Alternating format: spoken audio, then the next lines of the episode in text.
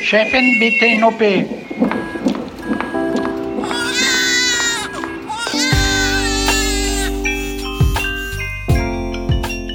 Hallo zum Gyncast, der völlig unzensierten Sprechstunde mit Dr. Mandy Mangler. Wir sind Esther Kogelbohm. Hallo ihr Lieben. Ich bin Julia Prosinger. Wir arbeiten beide beim Tagesspiegel und sind wie immer zu Gast im Auguste Victoria Klinikum bei Mandy, wo wir den Podcast in einem kleinen Bereitschaftszimmer aufnehmen. Mandy hat wie immer ihr Telefon an, damit sie gleich lossprinten kann, wenn sie irgendwo im Haus gebraucht wird, beispielsweise bei einer Operation. Danke, Mandy, für deine Zeit. Ja, sehr gerne. Wir begleiten im Gyncast unsere imaginäre Frau durchs Leben. Und zwar, seit sie das erste Mal ihre Tage hatte. Wir haben ihren Zyklus besprochen, welche Verhütungsmittel zu ihr passen. Wir haben das erste Mal Sex mit ihr erleben dürfen und uns eingehend mit ihrer Anatomie beschäftigt. Wir haben zum Beispiel gemeinsam beschlossen, dass wir statt Schamlippen lieber Vulvalippen sagen, weil das Wort Scham hier überhaupt nichts zu suchen hat. Und jetzt geht's darum, wie unsere junge Frau sich vor sexuell übertragbaren Krankheiten schützen kann und was sie macht, wenn sie sich dann angesteckt hat. In der letzten Folge haben wir uns HPV angeschaut, also die humanen Papillomviren, mit denen eigentlich, wie wir von dir gelernt haben, Mandy, alle sexuell aktiven Menschen im Laufe ihres Lebens in Berührung kommen. Meist wird unser Immunsystem selbst mit denen fertig, auch das haben wir das letzte Mal gelernt. Manchmal verursachen sie aber lästige Feigwarzen oder auch Vorstufen von Krebs und sogar Gebärmutterhalskrebs. Heute soll es um die vielen anderen sexuell übertragbaren Krankheiten gehen, die zurzeit ja auch eine Art Comeback erleben. Syphilis glaubte man zum Beispiel ausgerottet zu haben. Tripper ist auch zurück und Chlamydien und Herpes genitalis, die waren nicht richtig weg, oder, Mandy? Ja, genau. Also darum soll es heute gehen. Also unser Ziel ist es, dass unsere junge Frau nach dieser Folge weiß, also anhand der Symptome, was sie sich da eingefangen hat, denn also das ist wirklich so, und das wollen wir hier nochmal betonen, sexuell aktive Menschen, die stecken sich im Laufe ihres Lebens mal mit was an. Das ist ganz normal. Das heißt, wir hatten alle schon mal irgendeine Geschlechtskrankheit. Ja, genau. Und viele von ihnen verlaufen unauffällig, also klinisch inapparent, die merkt man gar nicht. Und unsere junge Frau, die hatte auch schon mal die eine oder andere Krankheit und es kommt auch hochgradig darauf an, wo sie wohnt, weil Menschen in anderen Ländern sind halt anders betroffen. Und wir in Europa, wir haben so ein super geboostetes Immunsystem und eine sehr gute Ernährung und auch insgesamt einen guten Lebensstil. Aber wir haben es auch schon gesagt, dass Jugendliche zum Beispiel gefährdeter sind, weil sie mehr Sex haben und aber auch unreifere Organe und Epithelien, also das Oberflächengewebe. Und Menschen mit vielen wechselnden Partnern sind generell gefährdeter, also zum Beispiel Sexworker oder Männer, die Sex mit Männern haben oder aber auch Menschen, die HIV-positiv sind. Aber ähm, bevor es losgeht, wollte ich noch mal wissen, wie ist es euch denn ergangen, so nach der letzten Folge? Wir haben uns ja gegenseitig geimpft gegen HPV und äh, weil sich das ja auch bei uns erwachsenen Frauen noch lohnt, wie war es denn? Ich wünschte, es wäre anders, aber ich muss sagen, dass in meinem Bauch ganz schön was los war nach der Impfung okay. und dass ich mich auch noch ein, zwei Tage ziemlich schlapp gefühlt habe. Hm. Ja, mir tut es auch leid. Also ähm, mir tat der Arm ein ganz kleines bisschen weh, äh, der Bauch auch. Aber Mandy, mehr Sorgen mache ich mir eigentlich um dich, weil ich durfte dich als äh, Laien impfen. Das tut mir wirklich wahnsinnig leid. Wie ging's dir? Nein, mir, mir ging es ganz gut. Ich hatte so ein bisschen geschwollene Lymphknoten, aber sonst war es eigentlich okay. Du hast es super gemacht. Und ja, also die Impfung ist eigentlich so eine der verträglichsten, was man gar nicht so unbedingt weiß weiß. Aber unsere Körper haben so ein bisschen anders, also ein bisschen stärker reagiert. Wahrscheinlich, weil wir das Virus schon mal hatten. Bei dieser Impfung, da impft man ja Virus-like Particles, also VLP. Das ist die Hülle von dem Virus ohne das genetische Material. Und ich denke mal, dass unser Immunsystem das einfach erkannt hat und dann sich da drauf gestürzt hat ja, und gesagt hat, ey, Moment mal, das haben wir schon mal erfolgreich hier rausgeworfen und das machen wir jetzt nochmal. Und deswegen hatten wir alle drei so ein bisschen ja, Nebenwirkungen. Das ist statistisch eigentlich ungewöhnlich. ja, wir sind eben was ganz Besonderes. Ja. Ähm, viele Hörerinnen haben uns hinterher auf äh, Instagram nochmal nach den Kosten gefragt für die Impfung. Das wollen wir jetzt hier nochmal klären. Also bei Mädchen und Jungs zwischen 9 und 14 Jahren zahlt die Krankenkasse die HPV-Impfung. Manche Kassen zahlen das noch bis 27, andere sogar noch bis 45. Aber was kostet es denn, wenn ich selbst zahle? Also eine Impfung, Gardasil 9, die ja gegen neun Typen des humanen Papillomvirus wirkt, die kostet knapp 160 Euro. Und dann kann man im Beipackzettel nachlesen, wie oft geimpft werden soll. Und ich habe dazu auch Andreas Kaufmann gefragt. Von dem weiß ich alles, was ich über HPV weiß. Der hat ein riesiges HPV-Labor und macht ganz viel Forschung nur zu diesem Thema. Also der HPV-Spezialist in Berlin. Und von ihm weiß ich auch, dass man nach einmal Impfen im jugendlichen Alter schon einen sehr hohen Titer hat. Also da schon auch eine sehr hohe Reaktion des Immunsystems und eine gute Wehr, wenn man dann eben HPV exponiert wird. Und Kinder sollte man aber zweimal impfen. Das ist so in den Studien erstmal so dargestellt worden. Und Erwachsene, das steht im Beipackzettel dreimal, aber man hat auch nach zweimal schon einen sehr guten Titer und eine sehr gute Immunabwehr. Also genau, dann, dann je nachdem, wie oft man geimpft wird, äh, sind es dann zweimal 160 Euro oder dreimal 160 Euro. Ja. Ich habe auch noch Feedback zur letzten Folge bekommen. Mandy, empfiehlst du, dass man bei einem positiven Test oder wenn eine Feigwarze auftaucht, also ein Kondylom, dass man dann gleich alle PartnerInnen der vergangenen Jahre oder sogar Jahrzehnte anruft?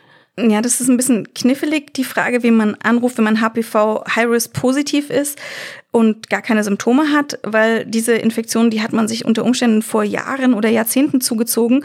Und deswegen habe ich das auch nochmal mit äh, dem äh, Andreas Kaufmann besprochen, also dem HPV-Spezialisten. Und er sagt auch, nein, man zieht sich das HPV zwar sexuell zu, aber die eigene Immunantwort ist dann sehr individuell und das ist das, was das Immunsystem dann selber draus macht. Und deswegen kann man eigentlich nicht die letzten Jahrzehnte alle Menschen anrufen und dann informieren, dass man jetzt einen positiven HPV-Test hat. Das ergibt keinen richtigen Sinn.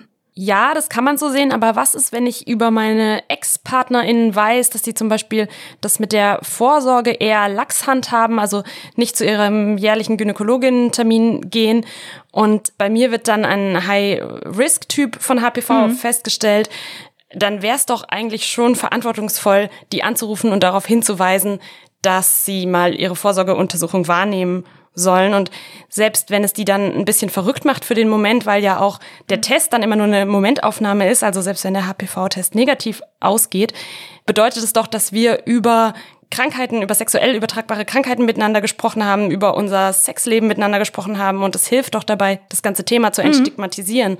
Ja, das finde ich auch. Also so eine gewisse Awareness für sexuell übertragbare Erkrankungen dadurch zu schaffen, das ist auf jeden Fall ein Pro-Argument. Genau, man könnte auch einfach gleich eine Telegram Gruppe starten mit all seinen Ex-PartnerInnen. ähm, Mandy, man liest, dass in den letzten Jahren sehr, sehr viele Krankheiten wieder zurückkehren. Also die Weltgesundheitsorganisation schätzt, dass sich jedes Jahr mehr als 400 Millionen Menschen mit einer der vier häufigsten sexuell übertragbaren Krankheiten infizieren. Darunter also Chlamydien, Gonorrhoe, Syphilis und das schwer auszusprechende Wort Trichomoniasis. Und ähm, es werden immer mehr Leute. Woran liegt denn das? Ja, es hat verschiedene Gründe. Also zum einen ähm, sind die Geschlechtskrankheiten wie so eine fiese Gang, die unterstützen sich gegenseitig. Also so eine Art Red Pack der Geschlechtskrankheiten. ja, genau. Zum Beispiel Tripper und Mykoplasmen und Herpes, die helfen sich gegenseitig sehr gerne und besonders auch mit HIV in Verbindung. Und zum anderen sind die Tests halt einfach besser geworden. Früher, da musste man noch total mühsam fragen, mit wem hatten sie Sex und äh, wo kommt der her? Und jetzt muss man einfach im Prinzip nur Blut abnehmen oder oder Abstriche entnehmen. Und das ist dadurch einfacher zu diagnostizieren. Und Sex ist natürlich auch viel verfügbarer geworden, wenn man sich mit einer App einfach zum Sex verabreden kann. Das gibt's ja auch nicht so lange. Deswegen sind ja auch die meisten Ansteckungen in den, in den Großstädten.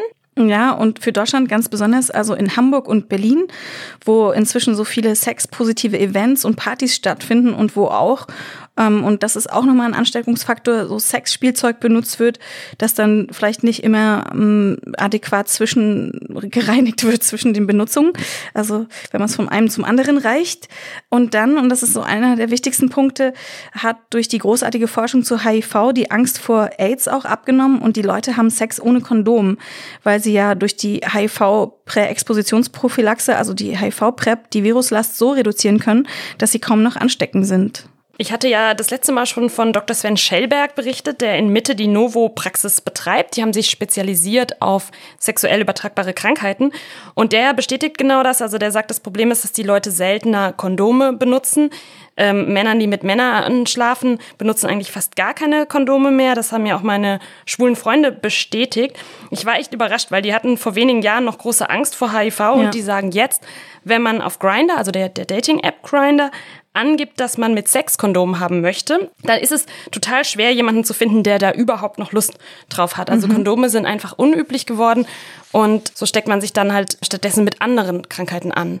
So lassen sich äh, unter anderem die ganzen Syphilis-Fälle erklären, die vor allem bei Männern, die mit Männern Sex haben, auftauchen. Ich habe gelesen, das sind inzwischen jährlich knapp 8000 in Deutschland pro Jahr und ähm, seit 2010 kann man das beobachten.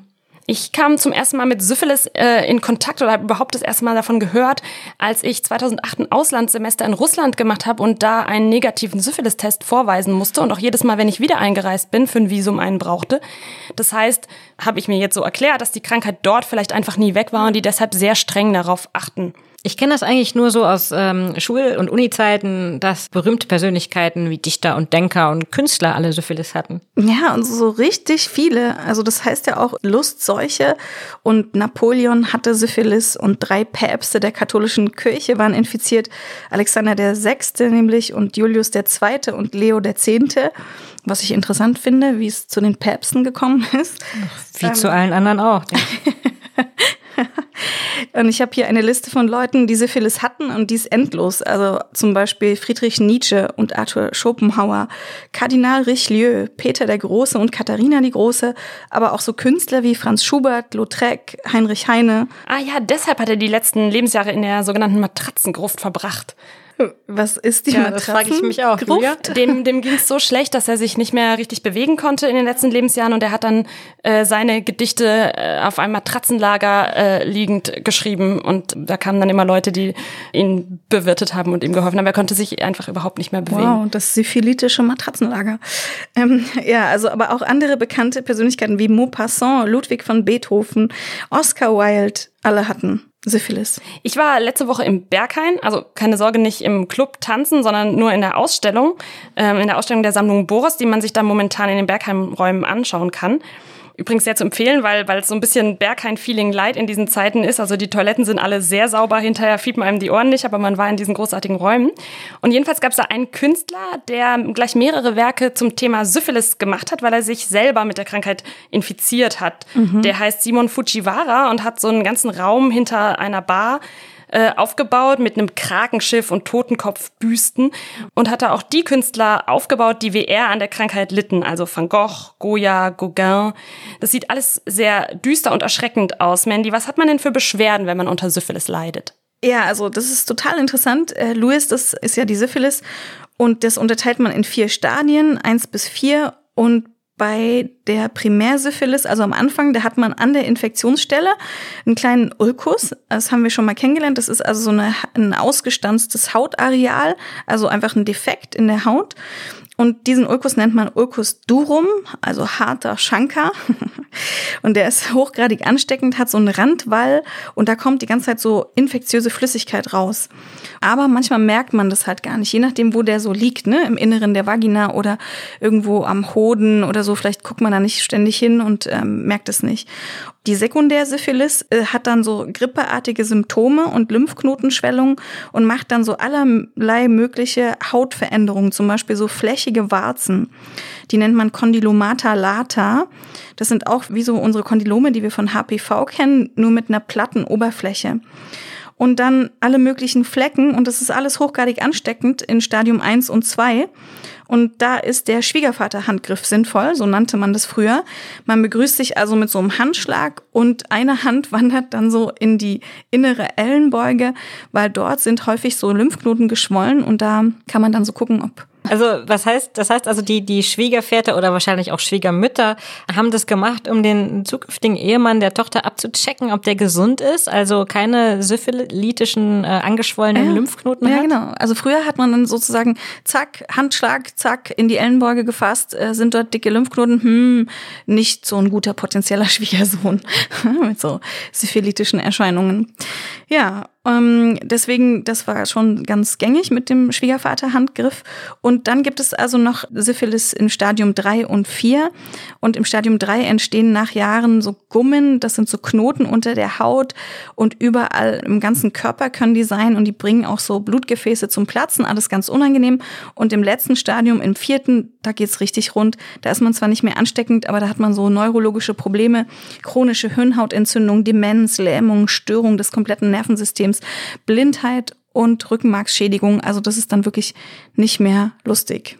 Das ist, wenn man sich dann in die Matratzengruft zurückzieht. ja, genau. Na, wenn dabei sowas rauskommt wie bei Heinrich Heine, ist das ja ganz okay, aber bei den meisten wahrscheinlich nicht. Mandy, weiß man denn genau, wo die Krankheit ursprünglich herkommt? Ja, das ist total interessant auch, finde ich, dass äh, Syphilis eher neu ist und wahrscheinlich 1493 durch die Soldaten und Matrosen von Christoph Kolumbus in die alte Welt geschleppt wurden ähm, weil vorher war diese Krankheit nicht beschrieben. Und zuerst waren dann eben auch die Hafenstädte betroffen und bis 1505 hat es die Syphilis dann nach China geschafft. Also ja. innerhalb nur von nur zwölf Jahren hat sich die Seuche auf der ganzen Welt verbreitet. Genau. Und ja, das wurde natürlich auch betrachtet als Strafe Gottes für das sündige Leben der Menschen. Und diese ganzen Syphilis-Erkrankten früher, die waren echt arm dran, weil die waren sozial isoliert und beim Betreten der Städte wurden sie schon an den Stadttouren von den Zöllnern darauf hingewiesen, dass sie sich nur kurz in der Stadt aufhalten dürfen und auch nicht betteln dürfen. Und so haben dann viele Syphilis-Erkrankte dann so im Freien gelebt oder auf Straßen und Plätzen oder unter Brücken. Und was ich auch total krass finde, ist, dass es also Verordnungen für Frauenhäuser und geschlechtskranke Prostituierte gab. Und diese, so steht es im Gesetzestext, also geschlechtskranken Dirnen wird bei schwerster Strafe die Ausübung ihres Gewerbes verboten. Und die schwerste Strafe wäre zum Beispiel die Kennzeichnung durch ein auf die Stirn gedrücktes Brandmal. Also das finde ich wirklich Hammer. Und der Kirche kam das alles gerade recht, ja. Ich habe mal gelesen, ähm, dass dieses im Barock übliche Perückentragen und Gesichtspudern, das war ja wirklich massives Gesichtspudern, ähm, an der Syphilis lag. Ähm, man wollte also diese Stigmata der Hauterscheinungen, der Warzen und der flächigen Flecken mhm. äh, einfach verdecken, übermalen. Ja. Und auch des Haarverlusts natürlich, deswegen die Perücken. Ja, ja, das soll wirklich so gewesen sein. Und was ich auch so interessant finde, ist, dass viele historische Entscheidungen darauf zurückzuführen sind, dass die Machthaber Syphilis hatten. Also Syphilis hat direkt die Geschichte beeinflusst, ja. Also ohne Syphilis wäre unsere Welt eine andere. Und das kann man daran ablesen, dass zum Beispiel in der Renaissance, da gab es berühmte Syphiliskranke Herrscher, wie zum Beispiel Karl den Achten, Franz den Ersten und auch Heinrich den Achten und dann Ivan den Schrecklichen. Und Erasmus von Rotterdam, der hat geschrieben, so ganz zynisch, ein Adliger ohne Syphilis, der ist entweder nicht adlig oder der ist kein richtiger Mann. Ähm, und Heinrich der Achte, der hatte Syphilis und der hatte so ganz schmerzhafte Ulcerationen an den Oberschenkeln und wenn er dann wieder mal so eine schlimme, so einen schlimmen Schub hatte, so eine schlimme Phase, dann hat er zahlreiche Leute aus nichtigen Gründen hinrichten lassen. Und er hat insgesamt fast drei Prozent der englischen Bevölkerung hinrichten lassen, ja. Und ähm, Ivan der Schreckliche, der gehörte auch zu den Syphilitikern und der hat auch Tausende von Menschen brutal getötet. Das heißt also, diese Typen haben Krieg geführt, weil es ihnen im Schritt gejuckt hat. Ja, und auch weil es mit der Fortpflanzung nicht mehr so geklappt hat, ne? Für Schwangere ähm, ist Syphilis ja besonders gefährlich, oder Mandy? Ja, da gibt es die Louis Conata, also die konatale Syphilis. Ab der 20. Schwangerschaftswoche wird also Syphilis auf das Baby übertragen und kann dann ganz schlimme Folgen haben. Ähm, Fehlgeburten, Totgeburten. Und wenn die Babys dann doch überleben, dann haben die so eine klassische Trias, die nennt man Hutchinson-Trias. Und dies ist eine äh, Verbindung aus Hornhautentzündung, Innenohrschwierigkeit und so tonnenförmige Schneidezähne.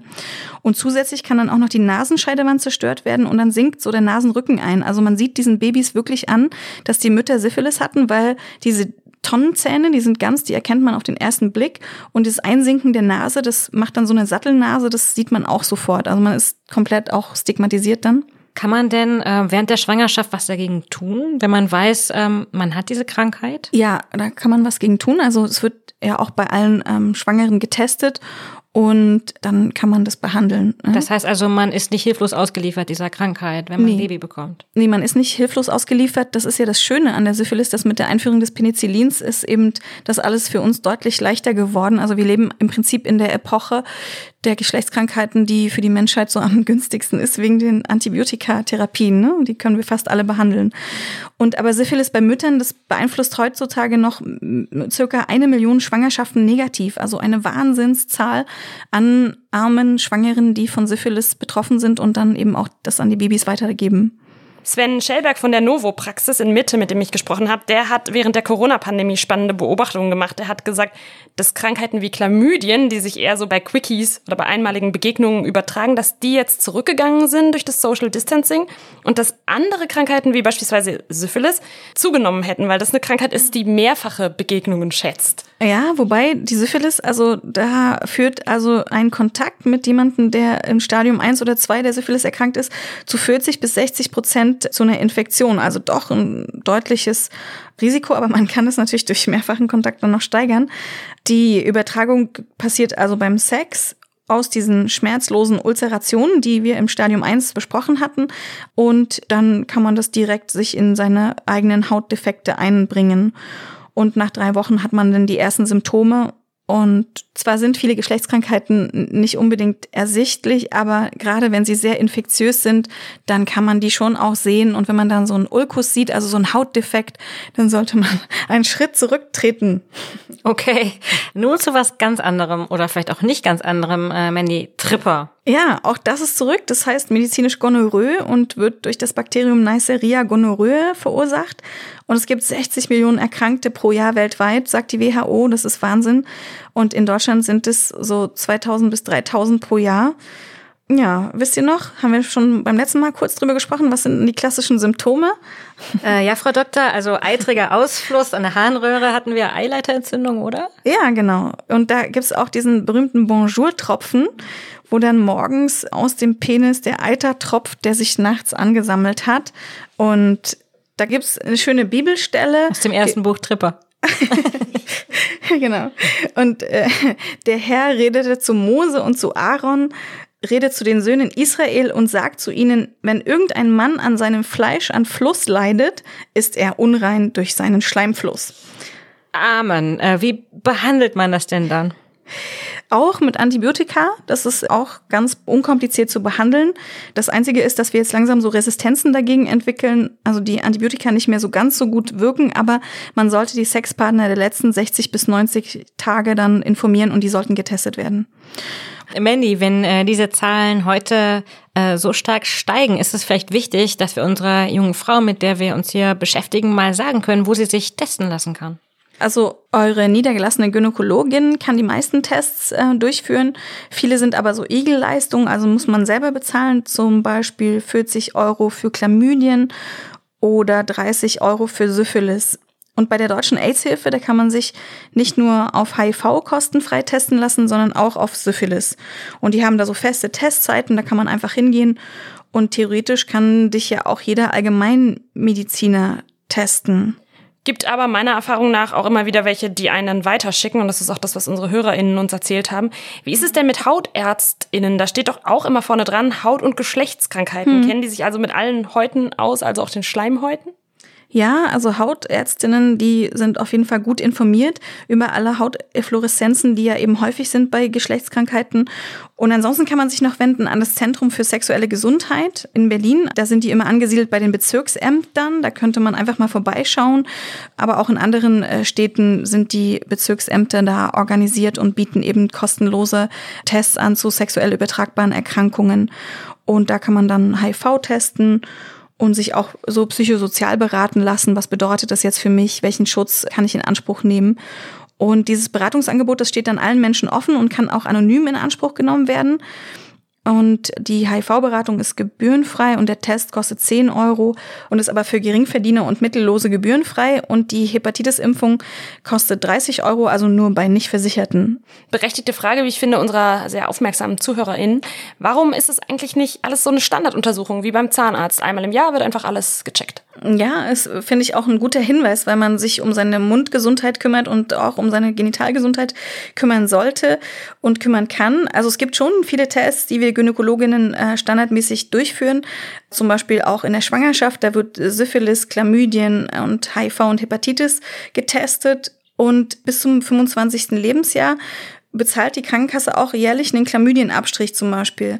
Ne? Aber man weiß aus äh, Untersuchungen vom RKI, dass nur 11 Prozent der jungen Mädchen oder Frauen das dann auch wirklich durchführen lassen haben, aus den verschiedensten Gründen. Ne? Waren nicht beim Frauenarzt oder Frauenärztin oder ähm, wurde dann eben nicht getestet und so weiter. Aber Sie wissen ja meistens nichts davon. Also ich wurde nie darauf getestet, soweit ich mich erinnern kann. Und keine meiner Ärztinnen hat mir das auch je angeboten. Ja, das kann, kommt noch dazu, dass man es vielleicht auch nicht mitbekommt, wenn es dann doch gemacht wird. Also es lohnt sich auf jeden Fall darüber zu sprechen und aktiv da das Gespräch zu suchen und mit der Gynäkologin, dem Gynäkologen dann äh, zu gucken, hat man einen Chlamydientest gehabt und was hat der besagt.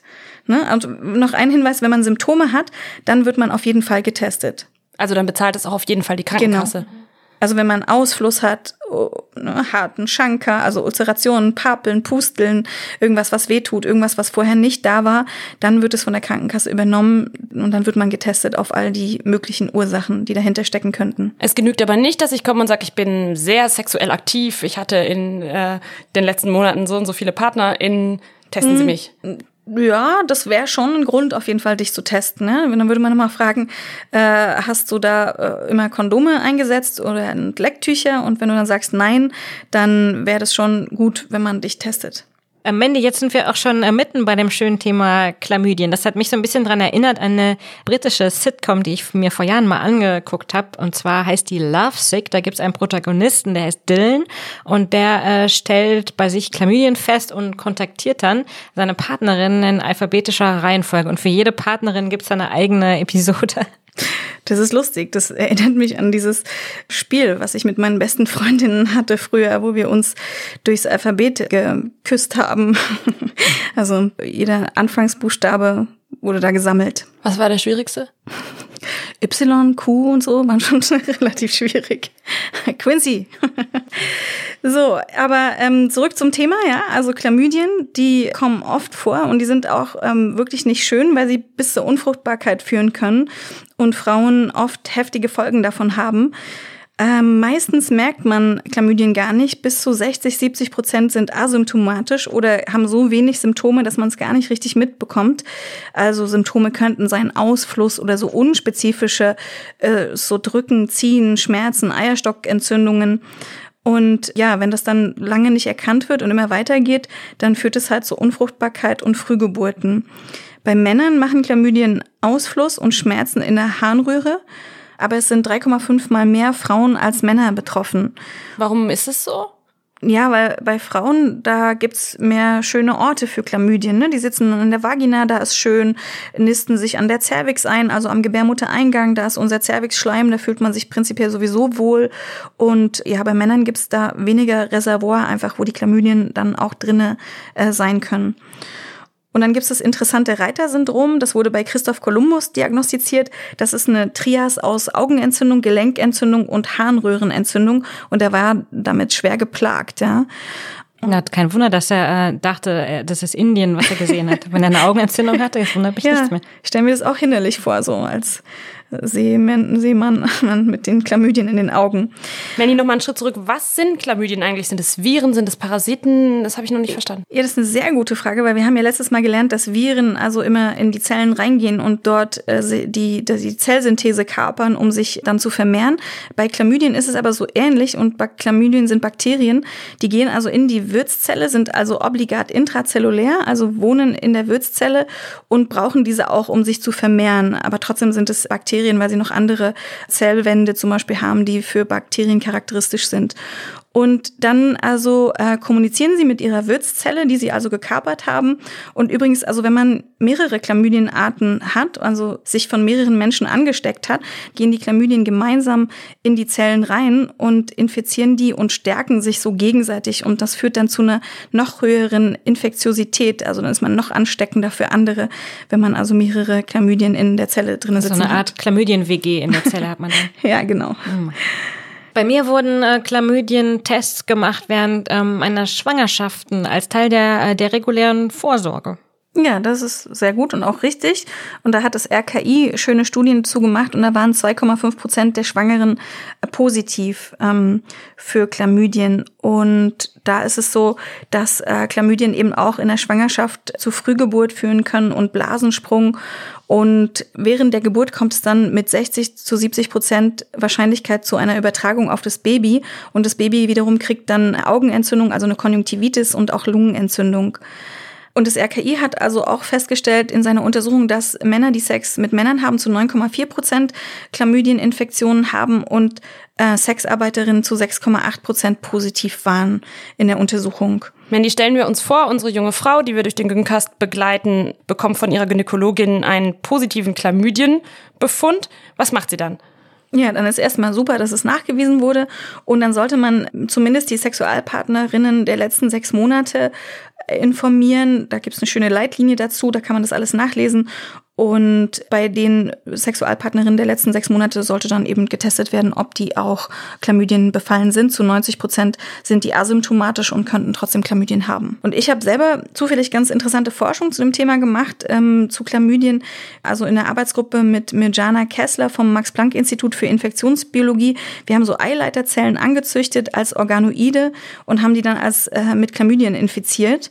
Ähm, also das muss man sich so vorstellen, dass Zellkulturen, das war gestern, da hat man so Zellen angezüchtet auf so einem Agar und heute macht man Organoide, das sind so 3D-Modelle, da kann man dann wirklich die Organe auch anzüchten und kann dann ganz spektakuläre und viel bessere Forschung damit machen. Und wir wissen ja noch von Folge 13 des Güncasts zu HPV, dass eben Erreger auch Krebs induzieren können. Und die Frage, die wir uns bei unserer Forschung gestellt haben, war, ähm, können Chlamydien auch Krebs auslösen, weil es so ein bisschen unklar, warum Eierstockkrebs und auch Eileiterkrebs entsteht. Und wir konnten also zum einen beweisen, dass die Chlamydien eben da eine starke Veränderung in den Eileitern ähm, herbeiführen und dann eben auch so Eileiterschwangerschaften entstehen können.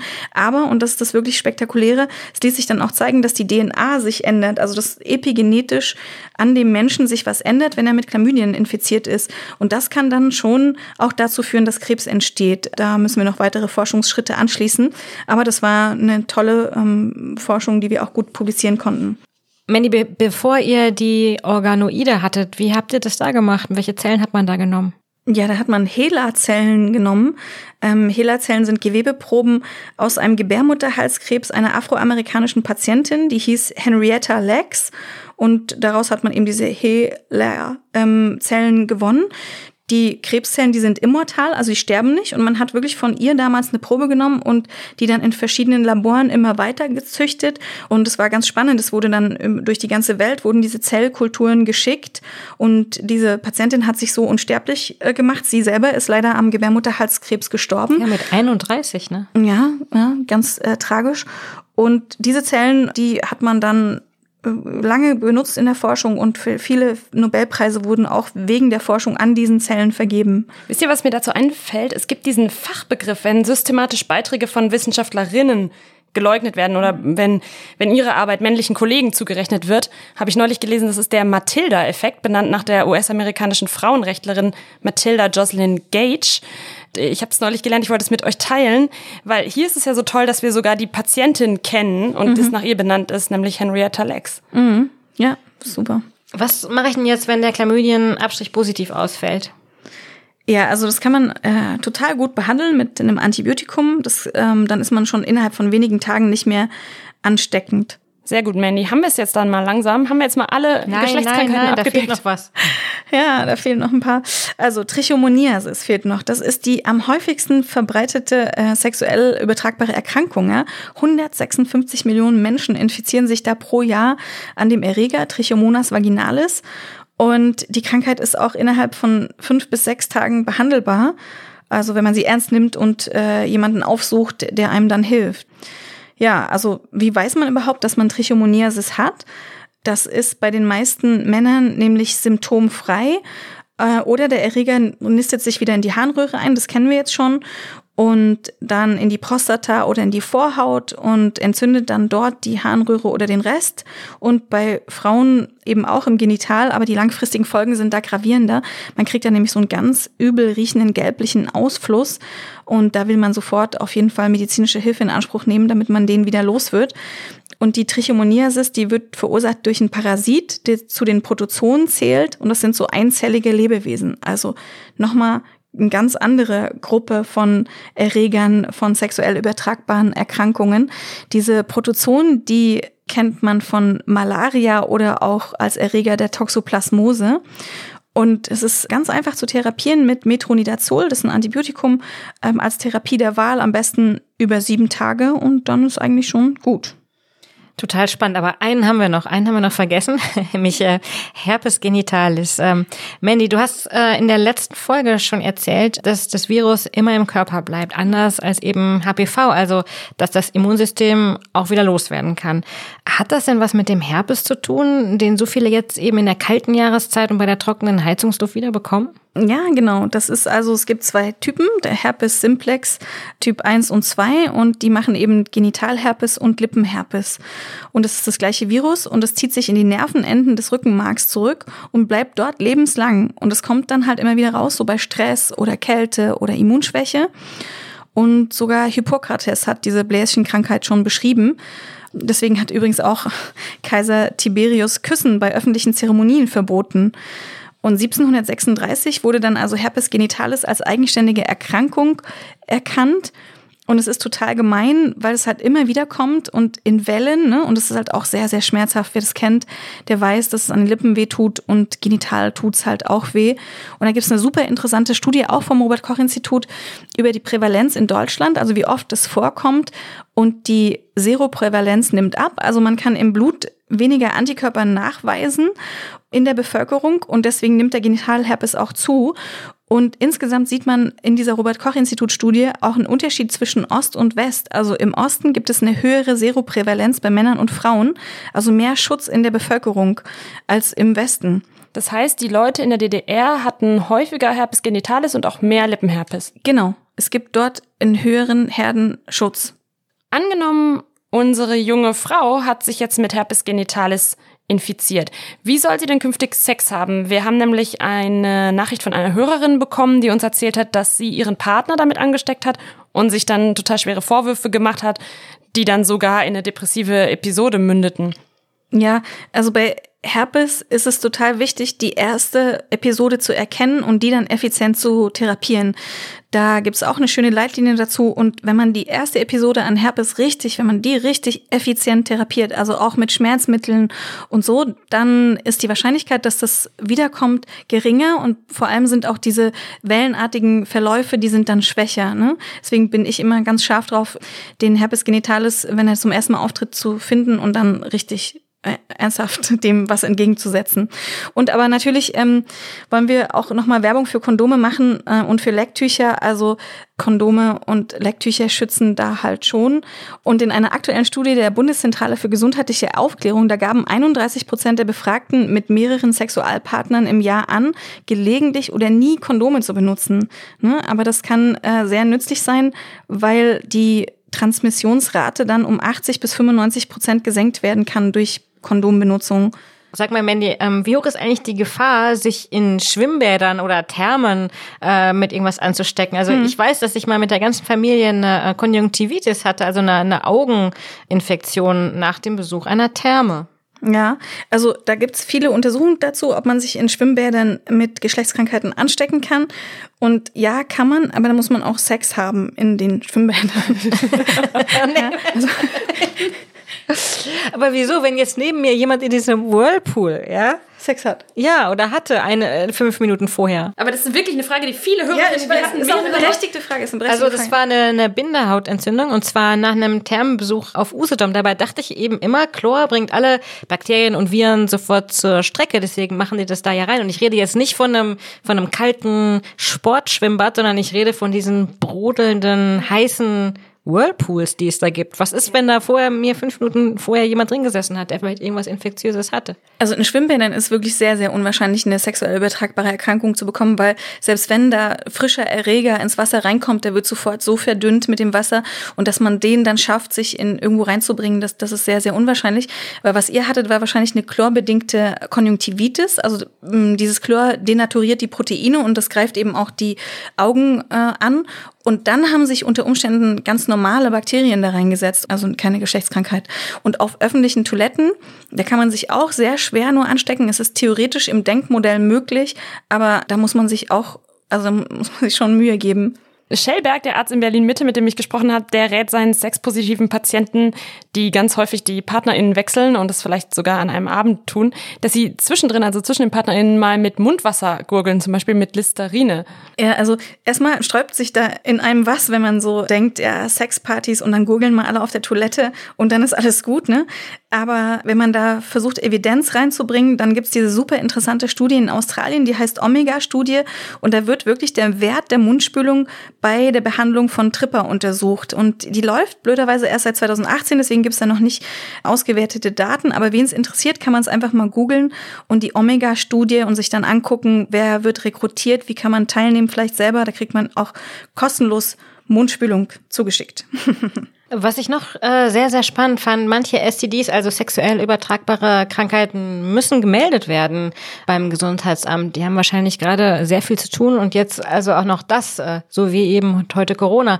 Andere äh, STDs müssen nicht gemeldet werden und das wiederum ist von Bundesland zu Bundesland schon wieder unterschiedlich. Ja, das ist äh, Föderalismus, ne? Also in Sachsen beispielsweise, da wird ähm, besteht eine Meldepflicht für Chlamydien und insgesamt besteht in Deutschland eine Meldepflicht für HIV, also nicht namentlich an das Robert Koch Institut und für Hepatitis B namentlich ans Gesundheitsamt und Syphilis muss auch anonym ans Robert Koch Institut gemeldet werden. In Österreich hingegen muss man zahlreiche Geschlechtskrankheiten melden, zum Beispiel Syphilis, Gonorrhoe, Ulcus molle und Lymphogranuloma venerum. Weil, weil ihr gerade von anonym und nicht anonym sprecht, ich habe da so eine App entdeckt, die heißt Intim App. Da kann man sozusagen Fotos seiner Geschwüre, Warzen, Pusteln Ulzerationen oder wie das Gummen, was wir heute schon alles gelernt haben, heißt, schicken, weil das Thema ja eben für viele so unangenehm ist. Und wir haben ja auch das letzte Mal darüber gesprochen, dass sogar ÄrztInnen oder sogar GynäkologInnen das stigmatisieren, wenn man sie auf äh, eine, eine Geschlechtskrankheit anspricht. Und dann werden diese Fotos verschlüsselt an einen Facharzt weitergeleitet, der mhm. sich die dann mal anschaut. Mandy, was hältst du von sowas? Also ich finde alles gut, was Leuten hilft. Ich glaube, dass das, das ist schwierig, halt aus der Ferne zu diagnostizieren, ne? wenn man dann so ein schönes Bild von einem, einem schönen Kondylom bekommt, ob das jetzt ein HPV-Kondylom oder ein Syphilis-Kondylom ist. Aber gut, sei es drum. Also alles ist gut, um das Gespräch aufzunehmen und ähm, man kann dann aber auch sich mit seiner Frauenärztin unterhalten und die wird einem hoffentlich helfen und dann auch wissen, was es ist. Wir werden auch nicht müde zu betonen, dass Geschlechtskrankheiten nicht sind, wofür sich irgendjemand auch nur ansatzweise schämen müsste. Also lasst euch behandeln, äh, dann gebt ihr die Krankheiten eben auch nicht an andere weiter. Apropos nicht weitergeben, also ich habe auch diesmal ein Mitbringsel für euch. Oh, das hier, sieht bitteschön. aus, ein großer Karton. Ja, großer okay, Kasten. Ein Pappkarton. Das mhm. sind Testkits. Ah. Genau, also ich habe Testkits mitgebracht für Chlamydien, HIV und Syphilis. Also wir brauchen Blut und Urin. Ähm, wer möchte okay, Blut geben? Okay, das habe ich. Blut habe ich. Okay. Hab ich, ich müsste eh mal. Bitteschön. Bin gleich wieder da, Leute. Ja, okay. Dann während Esther geht, machen wir das Blut, oder? Mhm. Und Mandy, okay. die kann man sich jetzt nach Hause bestellen lassen, diese äh, Testkits? Gib mal deinen Finger. Mhm. Ja, genau. Die kann man sich einfach bestellen. Die Sensitivität ist sehr hoch, also die sind sehr verlässlich, aber jetzt nicht ganz perfekt. Deswegen haben die sich, Achtungspiekst, Entschuldigung. Oh. Ähm, ja, tut mir leid. Deswegen haben die sich nicht so ganz durchgesetzt, dass man das zu Hause macht. Was kosten die denn? Die sind nicht so wahnsinnig teuer. Ähm, warte mal, ich muss mal hier das Blut einsammeln von dir. Das äh, läuft in Also aus meinem Zau Zeigefinger tropft jetzt relativ viel ja, Blut auf so ein... es tut mir leid. Oh Mann, was ist hier los? Komm, bin ich mal kurz weg. Äh, schließt ihr hier Blutschwesterschaft. Auf was werde ich eigentlich gerade getestet? Das ist jetzt HIV. Und jetzt muss man da so ein kleines Ding noch reinmachen. Das ist wie ein Schwangerschaftstest. Also man macht das Blut jetzt dahin, wo man sonst beim Schwangerschaftstest Urin hinmachen würde. Und dann noch so ein Lösungsmittel. Und jetzt Das ist doch eigentlich wie mit diesen Schnelltests für Corona. Also es wäre doch cool, wenn man jetzt auf irgendwelchen Sexpartys Ja. äh, diese Testkits dabei hätte Find ich und dann auch. alle einmal durchtestet, bevor es losgeht. Ja, finde ich auch. Besser als nicht testen ist auf jeden Fall sowas testen. Und man kann es ja auch dann einbauen in das Liebesspiel. Ja, fühlt sich für mich auch schon sehr gut an. so, Gonorrhoe. Tripper also. Tripper, genau. Wir testen jetzt Tripper. Gib mir mal deinen Urin. Ist Sehr da? gerne, Mandy. Ähm, perfekt. Da muss jetzt nochmal Reagenz 1 rein. Fünf Tropfen. Eins, zwei, drei, vier, fünf. So, der HIV-Test, der ist schon durchgelaufen. Da ist der Kontrollstreifen schon negativ. Sieht so aus, als wäre alles in Ordnung bei dir, Julia. Danke, Frau Dr. Mangler. So, jetzt machen wir hier nochmal vier Tropfen von Das hat dem. schon so ein bisschen was von Alchemie. Also 15 Mal mit dem Uhrzeigersinn durchrühren, zwei verschiedene. Ja, also und ich merke ähm, hier mit dem ganzen Reagenz hin und her und äh, Abstrich und so, das ist schon auch fehlerbehaftet. Also muss man schon wirklich die Schritte ganz genau nacheinander tun. Und jetzt äh, haben wir da so den Urin mit den Reagenzien zusammen auf das Teststückstreifchen getan. Und jetzt müssen wir ein bisschen warten.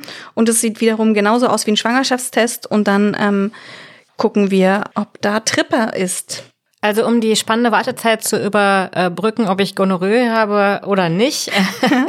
Sag mal, ähm, wenn ihr euch jetzt entscheiden müsstet, welche der heute besprochenen Krankheiten hättet ihr am liebsten? Also ich glaube, für mich kann ich sagen, dass ich, glaube ich, am liebsten die Chlamydien hätte, denn alles, was man mit Antibiotika wegbomben kann und was dann für immer weg ist, finde ich jetzt okay. Was meint ihr? Ich habe ursprünglich gedacht, Syphilis ist ja, da ist man so in so guter Gesellschaft, das ist so eine glamouröse Krankheit. Aber äh, die Folgeschäden sind ja doch ganz schön krass. Ich würde wahrscheinlich auch sowas wie Syphilis nehmen, weil es so gut, äh, wenn man es diagnostiziert, so gut behandelbar ist. Aber sagen wir mal, weniger Angst macht mir irgendwie Herpes, weil das so ubiquitär, also jeder hat sozusagen. Und aber Herpes ist auch schon ganz schön gemein, weil das immer so wiederkommt. Puh, schwieriger. Ich würde mich für Tripper entscheiden, glaube ich. äh, Und zwar für Rachentripper. Ich habe gehört, man kann das eben auch durch Oralverkehr übertragen. Und das ist dann ähm, innerhalb von einem Wochenende, also man kriegt eine Spritze und dann drei Antibiotikumtabletten. Und dann ist es nach einem Wochenende oder vier, fünf Tagen weg. Das finde ich, finde ich eigentlich ganz verträglich.